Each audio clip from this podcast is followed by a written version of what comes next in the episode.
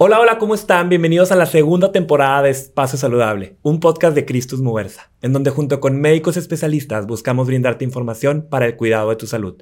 Yo soy el doctor Luis Arturo García y el día de hoy tengo el placer de presentarles a la doctora Lili García, oncóloga pediatra de Cristus Muversa Hospital Sur y actual vicerrectora de Ciencias de la Salud de la Universidad de Monterrey. También funge como presidenta de World Child Cáncer México y presidenta de la Comisión de Salud en el Consejo Nuevo León. ¿Cómo estás, doctora? Muy bien, muchas gracias por la invitación. Es un honor para mí estar aquí en este espacio tan importante para Cristos y para todo el país, que sabemos que es un espacio que siguen mucho y ya tenía ganas de estar por acá. Así es, un gusto para mí pues estar, estar contigo en esta segunda temporada, de hablar de un tema que te apasiona, que yo sé que eres una activista en el tema y, y como bien lo mencionamos ahorita, presidenta de World Child Cáncer México. Vamos a hablar del tema cáncer infantil, ¿no? Eh, platícame un poco y quisiera iniciar esta charla. Pues, ¿qué es el cáncer infantil, doctora? Mira, eh, gracias por la invitación nuevamente. Y mira, primero que nada quisiera empezar diciendo que el cáncer infantil no es una sola enfermedad, es un conjunto de enfermedades todas diferentes, con características completamente distintas, que tienen la cualidad o la similitud de que pueden metastizar o invadir otros tejidos, que es como comúnmente lo podemos conocer, a, ya sea a corta distancia o bien un poquito más, más lejano. Eh, la importancia de esta enfermedad radica en que es la primera causa de muerte en niños eh, menores de 14 años. De ahí que nos preocupa, nos llama la atención y por supuesto que nos tiene que ocupar que es lo más importante. Ahorita platicabas de, edad, ahorita lo mencionabas. ¿Qué rango, qué rango consideramos un cáncer infantil? ¿Qué rango de edad entra en esta población cáncer infantil? Desde el nacimiento, porque podemos llegar a tener neoplasias que se manifiestan desde que nace el recién nacido hasta los 18 años, que es cuando los vemos aquí en México. Por ejemplo, en países como Estados Unidos los llegan a ver hasta los 21 años. Inclusive también vale la pena mencionar que en algunos adultos jóvenes podemos tener neoplasias características de la infancia y pueden presentarse en un poquito más, eh, un grupo de edad un poquito mayor, por ejemplo, los jóvenes entre 20 y 30 años de edad. Muy bien. Y efectivamente creo que es, una, es, un, es un tema que nos debe de ocupar, porque ahorita platicando eh, detrás de cámaras mencionabas que pues afecta a alrededor de 20 mil niños en México. Eh, eh, esta enfermedad, ¿cierto? O, o, estoy erróneo en el, en, el, en el, dato. Así es, actualmente tenemos en México cerca de 20 mil, 25 mil niños y adolescentes en la lucha contra el cáncer. Anualmente tenemos una incidencia de cerca de 6.000 casos nuevos y alrededor del mundo se estima que cerca de 400.000 niños están en esta batalla actualmente. Ok. Este, partiendo de lo que mencionas, estos, estos nuevos casos que, que se van sumando a la lucha contra el cáncer infantil, eh, ¿cómo podemos darnos, cuáles serían esas etapas principales de un cáncer infantil? ¿Cómo podemos eh, identificar que probablemente estamos enfrentando en nuestro hijo, sobrina, eh, conocido o algo en esa, en esa edad y poder decir, oye, llévalo con un oncólogo porque probablemente tenga cáncer infantil? Mira, me gustaría, si me permites, platicar un poquito de cuáles son los principales cánceres infantiles, porque yo creo que es importante saber y decir, pues, de qué se trata, ¿no? Así es. Sin duda, el cáncer más frecuente en la infancia es la leucemia linfoblástica aguda, una neoplasia que se origina en la médula ósea, donde se produce la sangre, y bueno, es la más frecuente. Tenemos también la leucemia mieloide, pero podemos llegar a tener otros tipos de tumores, como los tumores del sistema nervioso central, que es frecuente aquí en nuestro estado de Nuevo León. Podemos tener también tumores que se originan del tejido linfático, que es lo que conocemos como los linfomas. Tenemos también tumores eh, del riñón, como el tumor de Wilms, que ahorita vamos a platicar un poquito de los síntomas y signos de, esto y cómo podemos sospecharlo. Eh, tumores hepáticos, como el hepatoblastoma, tumores de hueso, que puede ser el osteosarcoma o el sarcoma de Ewing, tumores de músculo como el rabdomiosarcoma o los tumores no rabdomiosarcomas, que es un grupo muy grande de, neoplasias. Ya en, jóvenes o en adolescentes también podemos ver con más frecuencia los tumores germinales, aquellos tumores que en varones se originan del testículo y en mujeres de ovario. Podemos también tener, y en México es frecuente encontrarlo, a diferencia de otros grupos, que es el retinoblastoma, el tumor que aparece en el ojo, Y bueno, por ejemplo, en, los grupos de, personas eh, blancas o anglosajonas o afroamericanos no lo vemos con tan frecuente. O sea, entonces en, en, los hispanos sí lo podemos llegar a ver más. Y bueno, podemos tener otro tipo de neoplasias, pero esas serían las más frecuentes. otro puede ser el neuroblastoma, que también lo vemos, este, y, demás, que son los principales. Y de estos, digo, bien válido lo que mencionas, los más frecuentes, eh, eh, ¿cuáles serían los más frecuentes dentro de México? ¿Cuáles serían de los estos que mencionas para tal vez centrarnos ahí y iniciar la charla de el qué, cómo, cuándo, dónde, ¿no? Claro. ¿Cuáles serían estos pues más importantes en la población mexicana? Como mencioné ahorita, justamente las leucemias, el número uno. Aquí en nuestra región, eh, los tumores del sistema nervioso central, los linfomas en tercer lugar, eh, el retinoblastoma, los tumores de hueso, que ya ocupan una incidencia un poquito menor, el neuroblastoma también, pero sin duda más de la mitad serán ocupados por las leucemias. Ok. Entonces, iniciando con la leucemia, doctora. Primero, para las personas que nos están escuchando y que es la primera vez que escuchan el término leucemia, ¿qué es la leucemia, doctora?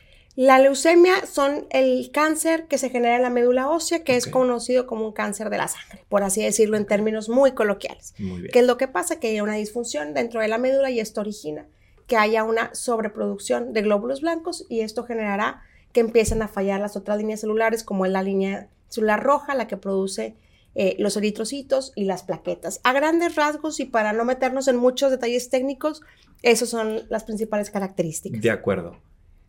¿Qué síntomas o qué datos de alarma nos puede empezar a, eh, a pues, presentar un niño que puede ser un caso de leucemia? Comúnmente podemos tener afección de las tres líneas celulares que mencionaba, entonces podemos encontrar como primer síntoma fiebre sin causa aparente. Y aquí yo quisiera hacer una especial, eh, ahora sí que, que, pausa para explicar esto, porque muchas veces y con frecuencia vemos que si tenemos a nuestros niños y tienen fiebre, incluso clasificamos como malo al doctor que te dice, no le encuentro nada. Y la primera respuesta de los padres es, este doctor no sabe nada y por eso me está diciendo que no, no le encontró nada. Entonces, la característica de la fiebre cuando tenemos un cáncer es que no encontramos un foco infeccioso aparente. Entonces, es importante que si nuestro médico nos dice, en este momento que me estás trayendo al niño o a la niña, no le encuentro un foco, no quiere decir que tu médico sea malo, quiere decir que está siendo consciente y está siendo bastante objetivo de que en este momento no está encontrando nada, pero que quizá en un par de días pueda aparecer el foco infeccioso o quizá nunca aparezca y tenemos que hacer un abordaje más profundo y estudiar más detenimiento que no se trate de una neoplasia. Y, quiero sumarme en tu comentario porque en estos doctores en donde, oye, simplemente lo quiero tratar con eh, paracetamol o quiero tratar la fiebre y no encuentro un foco, pues los padres se molestan, ¿no? De quiero el antibiótico, quiero algún otro medicamento y como bien mencionas, no es necesario, ¿no? Hay que, hay que darle su tiempo a las cosas, ¿no? Definitivamente y a, confiar en el médico que tenemos y por, esto es muy, por eso es muy importante que tengamos una conexión con el médico que tenemos de base, nuestro médico tratante, para poder tener ese vínculo y decir, ¿sabes qué? En un par de días o en tres días, 72 horas, te vuelvo a revisar a tu niño para poderme asegurar que no encuentre ningún otro foco. Excelente. ¿Y en cuánto tiempo, doctora, podríamos eh, definir que esta fiebre ya es, pues, de preocuparnos? O sea, si ya, pues, no le encontré foco y sigue con fiebre, o sea, ¿cuántos episodios de este tipo de fiebres serán ya eh, un dato de alarma y que acuda con mi oncólogo pediatra o, o, o le pregunte a mi pediatra, oye, ya ¿Qué son está qué está pasando. Recordemos que hay ocasiones que podemos tener infecciones virales que inclusive pueden llegar a tener fiebre de más de siete días. Entonces, sí es importante tener ese acompañamiento porque cada niño va a presentar un cuadro completamente diferente. Podemos llegar a tener niños que solamente tengan fiebre, podemos llegar a tener niños que no, nunca presentan fiebre y presentan otros síntomas que ahorita voy a mencionar también con gusto. Entonces, no hay como una fecha establecida o un corte de caja que digas, 5 días, 7 días, 10 días, 21 días, porque podemos tener diferentes situaciones. Por eso es importante tener un, protocolo adecuado y decir qué pasa si tengo más de 3 días con fiebre y no encuentro foco. ¿Qué pasa si tengo más de 7 días y no encuentro foco? y ese abordaje comúnmente lo hacen los pediatras. Excelente. ¿Y qué otros signos y síntomas acompañan a esta fiebre mencionados ahorita? Por ejemplo, como mencionábamos, afecta la línea roja también, Ok. celular, entonces podemos llegar a tener anemia, que es cuando baja la hemoglobina eh, en el torrente circulatorio y esto hace que nuestros niños puedan verse pálidos, que puedan presentar taquicardia, que puedan estar cansados, adormilados. Podemos también tener eh, alteraciones en la línea eh, de las plaquetas y ahí podemos llegar a tener sangrados sin causa aparente, moretones en sitios que no son frecuentes, porque si tenemos un niño o una niña, es común que vayan a tener moretones en sus rodillas o en sus piernas porque están jugando, son niños activos y es lo esperado, ¿no? Pero de repente podemos llegar a ver niños que tienen moretones, por ejemplo, en el tórax o en el abdomen. Y si no hay datos de, de violencia en esos niños, pues hay que sospechar que algo más está pasando. Ok. También es frecuente, por ejemplo, que al momento del lavado de encías o de la boquita tengan cierto sangrado. Entonces, sabemos que también en la edad eh, pediátrica es frecuente que el aseo del oral no sea el mejor y que pudieran llegar a tener alguna cuestión de gingivitis donde, eh, Donde se, se inflama un poquito la, la placa endobacteriana, entonces eso permite que sangren. Pero si esto es abundante o es frecuente, a pesar de ser valorados por el médico, o más bien, perdón, el especialista en odontología, será importante eh, buscar qué más está pasando. También podemos tener sangrado de la nariz y bueno, por supuesto, alteraciones en la coagulación por cualquier sangrado en cualquier otra parte. Entonces, eso sería otro de los síntomas. Hablando un poquito más adelante, podemos tener presencia de adenopatías o crecimiento de ganglios, principalmente en el cuello, en las axilas, eh, inclusive también en lo que viene siendo algunos de los pliegues, como en los brazos o atrás de las rodillas. Entonces hay que hacer también una búsqueda intencionada de estas lesiones. Eh, hablando, si me permites, y saliéndome un poquito de la leucemia de otros tipos de cáncer, porque ya estamos hablando de los síntomas y signos, por ejemplo, en los tumores cerebrales, que son comúnmente los tumores con más retraso en el diagnóstico porque comúnmente son de crecimiento lento. Y dan signos en... Mucho tiempo, de repente vemos niños con, que iniciaron síntomas 24 o 30 meses antes, entonces como el crecimiento fue lento y fue paulatino, no nos dimos cuenta o no se abordó de forma intencional o se hizo otro diagnóstico previo a esto, por ejemplo, dolor de cabeza. De repente escuchamos a los niños que te dicen, tengo dolor de cabeza, y que dices, pues dale paracetamol o dale ibuprofeno, está estresado, está cansado, vio mucha televisión, jugó mucho tiempo Nintendo, lo que sea, y resulta que esto es algo más. O comúnmente te dicen los papás, oye, ¿sabes que le duele la cabeza? Seguramente necesita lentes. Y recurrimos a la valoración. Y no está mal. Pero si a pesar de esto sigue el dolor o sigue teniendo datos de alarma en este dolor, por ejemplo, que el dolor de cabeza se presente durante la noche, que haga que el niño se despierte o en la mañana, hay que estudiar un poquito más a fondo. Porque ya cuando aparecen otros síntomas como vómito o este, alguna otra cuestión, ya estamos hablando que la masa que se tiene intracraneal Ya ya, es de es, ya importante. es de un tamaño importante. Al, al mismo tiempo, cuando tenemos tumores cerebrales, podemos tener alteraciones en la marcha. Eso también es fundamental, valorar siempre cómo camina, cómo corre y demás. Y una cosa que yo hago mucho hincapié es cualquier niño o niña, sobre todo los menores de dos años, que ya hacían algo y lo dejan de hacer. Ejemplo, ya se sentaba y dejó de sentarse. Ya caminaba y ya no quiere caminar. Ya hablaba y dejó de hacerlo. Son datos de alarma muy importantes. Retraso en los hitos del desarrollo, esto quiere decir que tampoco han aparecido, también nos tiene que poner a pensar. Entonces, tanto el retraso como el, la regresión de estos hay que estudiarlos de forma detenida. Muy bien. Eh, hablando de otros tipos de lesiones, como les mencionaba ahorita, los ganglios es fundamental cuando hablamos de, una, de un linfoma. Eh, comúnmente son ganglios de consistencia dura, que muchas veces no se pueden mover. Comúnmente son ganglios que a la palpación no van a doler. Entonces, y no van a presentar ningún tipo de enrojecimiento o, o área caliente alrededor. Entonces, este, son comúnmente bolitas duras. Sí, a eso iba, ¿no? Para las personas, porque, pues bueno, creo que sí lo, sí lo escuchan, ganglios, y, y sí van conociendo qué es, pero para las personas, coloquialmente, pues serían bolitas en, cierta, en estas zonas que, que mencionabas, ¿no? Así. Cuello, eh, ciertas articulaciones, y pues eh, hay, que, hay que irlas a buscar, ¿no? Exactamente, y en la exploración física de todos los pediatras siempre realizamos estas exploraciones completas. Otro de los datos también es aumento de volumen del abdomen, Ok. sobre todo cuando tenemos una masa intraabdominal. por ejemplo, un tumor de Wilms, que es eh, una masa que viene del, riñón. Entonces ahí podemos encontrar también que se puede aumentar el tamaño. Cuando tenemos alguna masa dependiente de, hígado, ejemplo, el hepatoblastoma o un neuroblastoma, que son los que comúnmente podemos ver en abdomen. También dolor de articulaciones, dolor de huesos, por ejemplo, también eh, en los famosos dolores del crecimiento que muchas veces generan cierta pues desconfianza, temor y demás, hay que también estudiarlos. El típico me duelen las rodillas, ¿no? El niño se queja de me duelen las rodillas, me duelen las rodillas y dice, nada, estoy creciendo. Pero ahí, ahí, pues hay que encontrar la Exactamente. Y de inicia el dolor. Y comúnmente el dolor de crecimiento, como se le conoce, o dolor muscular, pues bueno, sería un diagnóstico de descarte. Siempre hay que buscar intencionadamente que no se trate de alguna neoplasia, que sería lo más grave, o alguna enfermedad reumatológica que también estuviera, causando este tipo de alteración. Entonces sería otro de los síntomas.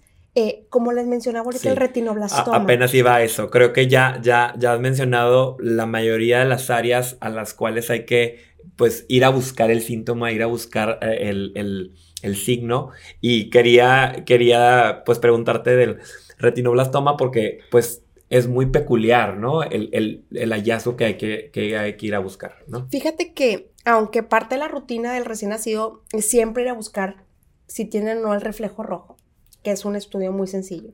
O bien, algunos, algunos hospitales ya incluyen el tamizaje oftalmológico desde los recién nacidos. Siempre es recomendable que se tengan valoraciones con el oftalmólogo al menos una vez al año, dos veces al año, dependiendo de la situación. Y eh, es importante que, y, mencionar que muchos de estos niños con diagnóstico de retinoblastoma llegan con el oftalmólogo y después con nosotros gracias a las famosas fotografías, donde aparece una mancha blanca en el ojo y dicen, pues, ¿qué está pasando? Que en un lado sí se ve el reflejo rojo.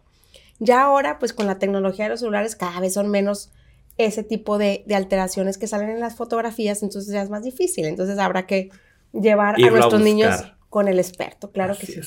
Y digo, en, esta parte de llevarlo con el experto, ¿qué tanta relación, doctora, tú como oncóloga pediatra tienes, tienes con, otro, con otros pediatras? O sea, si hay, si hay una comunicación de, oye, lo detectan con su pediatra y, y, lo mandan con un oncólogo o probablemente llegan con estos signos y síntomas e inmediatamente buscan al oncólogo. ¿Qué es lo que sucede pues en tu, en tu día a día? ¿Llegan referidos o sí llegan directamente contigo? Con frecuencia llegan más referidos. Y la verdad esto me da gusto, porque cada vez queremos eh, educar más a los médicos de primer contacto para que piensen en cáncer. Afortunadamente el cáncer infantil sigue siendo poco común y esperemos que así siga. Yo vivo para que no haya cáncer, ¿eh? Créemelo.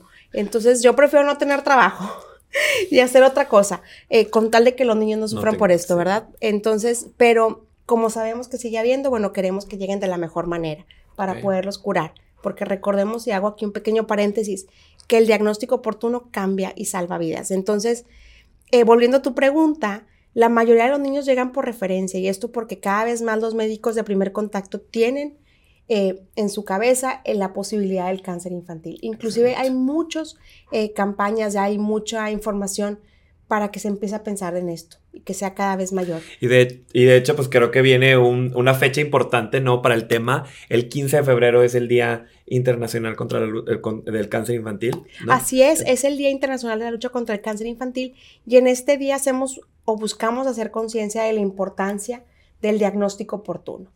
Eh, actualmente como tal, no tenemos eh, como causas para prevenirlo, se ha demostrado también, por ejemplo, que hay ciertos factores protectores, ejemplo, la lactancia materna, este, quizá evitar la radiación ionizante, evitar el uso de pesticidas, evitar el consumo del tabaco en los padres inclusive antes de embarazarse. Eh, sí son factores que pudieran quizá prevenir un poco o protegernos.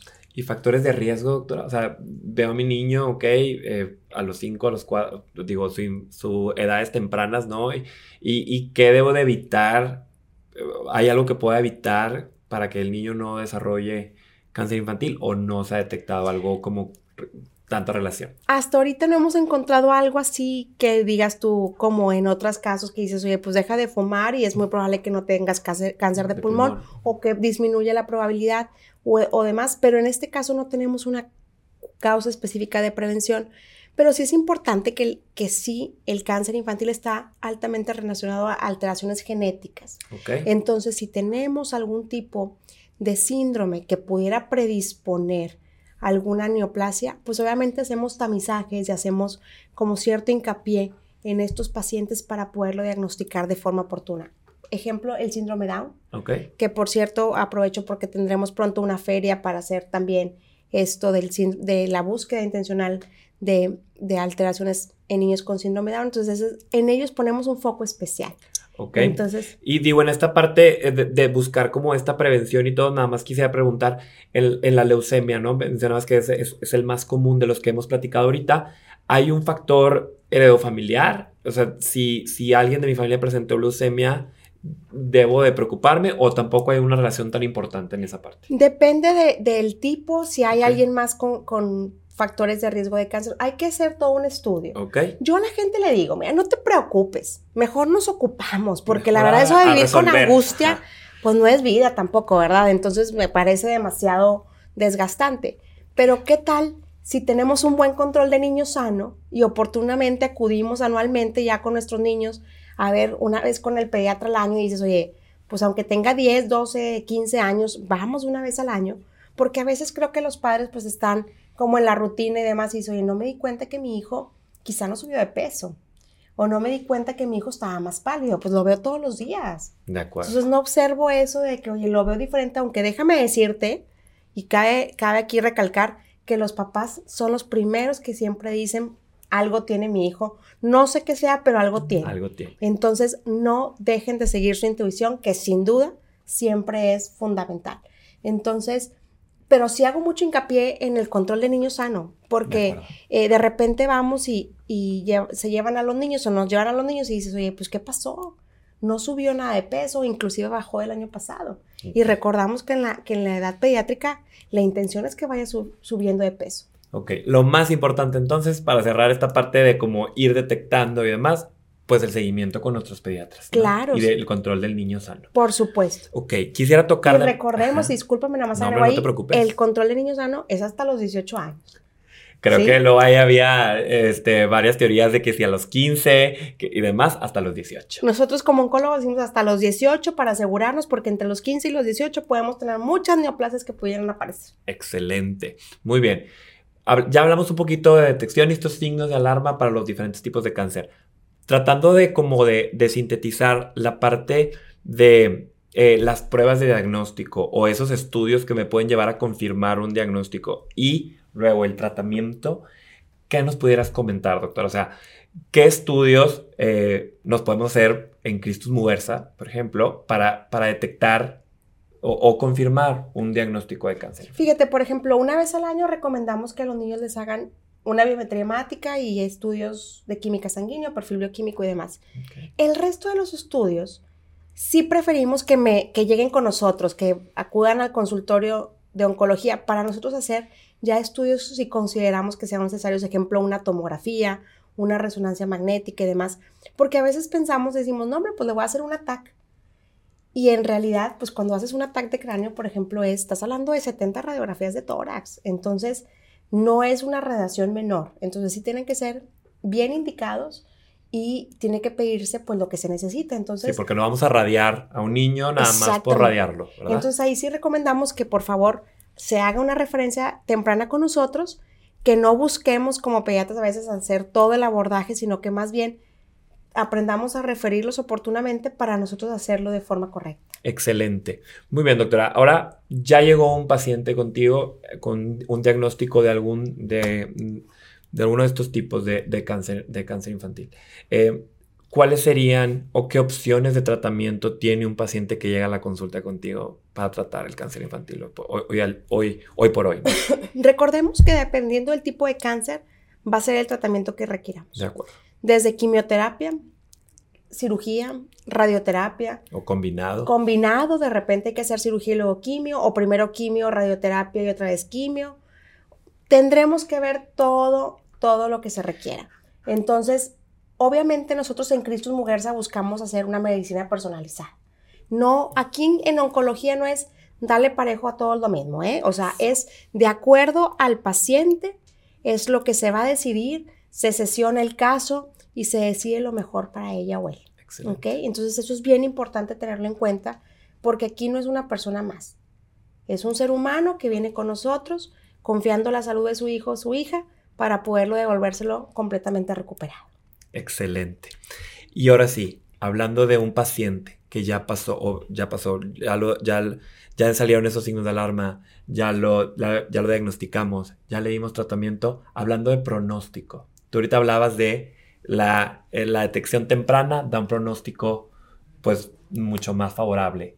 ¿Cuál es el pronóstico de un niño en México que tiene cáncer infantil? o, pasa por un cáncer infantil? Mira, lamentablemente me gustaría decirte que tenemos un mucho mejor pronóstico. Todavía tenemos ahí una sobrevida global entre, por ejemplo, la leucemia, que es el cáncer más frecuente, y estando aquí en Nuevo León, que también sabemos que es un estado que ayuda o beneficia muchísimo con el apoyo para los tratamientos a los niños y niñas, tenemos una sobrevida global más o menos entre 70 y 75%. Entonces, eh, sin duda hay mucho más que hacer, va a depender del tipo de cáncer que estemos tratando. Hay sin duda algunos que tienen un mucho mejor pronóstico solamente por el tipo como están. También depende de las características de cada individuo, porque no podemos decir que todos los niños con leucemia van a tener el mismo pronóstico. Muy bien. Por ejemplo, un niño que se presenta la leucemia siendo menor de un año, pues es mucho más grave que si se presentara a lo mejor entre 5 y 10 años. Ok. ¿Y diferencias entre niño y niña? No hay. Fíjate que eh, sí se ha visto un poquito que, las niñas, en el caso de las leucemias, tienen un pronóstico un poquito mejor. Pero volvemos a lo mismo. Dependen de muchos factores, inclusive hasta del estado nutricional en cómo llega el paciente con nosotros. ¿Y la prevalencia o los casos, o sea, los casos que se presentan más comúnmente en tu consulta son niños o niñas o, realmente... depende del tumor y la verdad es con mucha similitud. Con mucha similitud. Muy bien, pues eh, doctora, creo que vamos llegando a una, a una dinámica eh, del podcast que, me gustaría tener contigo en, la receta, en la receta de Lili García. Eh, ¿Cuáles serían esas cinco recomendaciones que tú como oncóloga pediatra em, pues le escribirías o les quisieras decir a todas las personas que nos están escuchando, esos padres de familia, eh, maestros de preescolar, primarias, de que no, que no dejemos de un lado el cáncer infantil y que traigamos bien presente, pues, estos cinco tips, ¿no? Mira, número uno, conozcamos los síntomas y signos del cáncer infantil. Nuestros ojos no van a ver lo que nuestro cerebro no conoce. Entonces, como decía ahorita, no para que estemos con miedo, no para que estemos ansiosos y preocupados, simplemente para poderlo identificar a tiempo. Número dos, ante la sospecha, seas papá, mamá, profesor y demás, si tú dices algo tiene más, refiérelo oportunamente. Refiérelo con el pediatra, refiérelo a alguna institución o bien refiérelo con nosotros para poderlo identificar y bueno, obviamente si no es nada, agradecemos mucho a Dios. Número tres, si ya te dan el diagnóstico, no pierdas la fe. Es muy importante esto. Y nosotros como médicos buscamos siempre que no olvidemos que también tenemos a un ser humano enfrente y que tenemos que saber que nosotros vamos a dar todo por ese niño o niña, pero que también Dios tiene un objetivo muy importante para esa persona. Entonces la fe es fundamental. Número cuatro, ya si estás enfrentando también una situación así, no te olvides de que los tratamientos que damos en nuestro caso de los niños son multidisciplinarios. Esto quiere decir que no nada más lo va a ver el oncólogo, la oncóloga o el cirujano y demás, sino que trabajamos un equipo completo. Entonces, parte de este tratamiento integral incluye también el apoyo psicosocial, psicoemocional, para poder salir adelante de esto. Y número cinco, no olviden que en Cristus Mujerza estamos los mejores expertos y especialistas en estos temas y que buscamos devolverle a los padres el hijo enfermo que nos entregan. Entonces, esa sería como mis cinco recomendaciones. Pues qué mejor, digo, ya lo escucharon de, de, Lili y, pues bueno, hablando, de, hablando del trabajo que se hace en Cristus Mujerza, sabemos que estás en Cristus, Cristus Mujerza Hospital Sur. Quisiera que le digas a todas las personas que nos están escuchando en qué consultorio te pueden encontrar y cuáles serían tus redes sociales por si, por si quieren agendar a través de tus redes o algún teléfono de contacto. Claro que sí, mira, estamos en Cristus Mujerza Hospital Sur en el consultorio 219 y me pueden encontrar en Instagram como dra.lili García NL, también me pueden encontrar en Facebook como doctora Lili García y bueno, ahí podemos darles toda la información para que si quieres agendar tu cita lo puedas hacer a la brevedad posible y poder seguirte atendiendo. Excelente. Doctor, ¿algo más que te gustaría decir que para aprovechar este espacio? ¿Alguna, alguna pregunta común que te hagan en consulta que quisieras aprovechar a todo el, todo el, público y contestárselas a todos esos padres que están viviendo por un, por un periodo de cáncer infantil? ¿Algo, ¿Algo para cerrar? Yo creo que yo invitaría a toda la gente a que nos quitemos eh, el estigma que existe del cáncer infantil. El cáncer infantil es curable si se detecta a tiempo y tenemos que pensar que si lo hacemos, vamos a salvar la vida de las niñas y niños. Hoy por hoy estamos súper bendecidos y podemos lograr que se pueda salir adelante de esta enfermedad con las menores complicaciones posibles. Porque ahorita la intención no nada más es curar a los niños, es que vivan con la mejor calidad al menos 50 años. Muchísimas gracias, doctora. Y pues como ya lo escucharon, eh, creo que, pues bueno, en Christus Muguerza y a través de la doctora Lili podemos encontrar eh, las respuestas a, a, todo lo que tengan en relación a el cáncer infantil. Fue para mí un placer estar con ustedes y nos vemos en el próximo episodio. Muchísimas gracias. Gracias.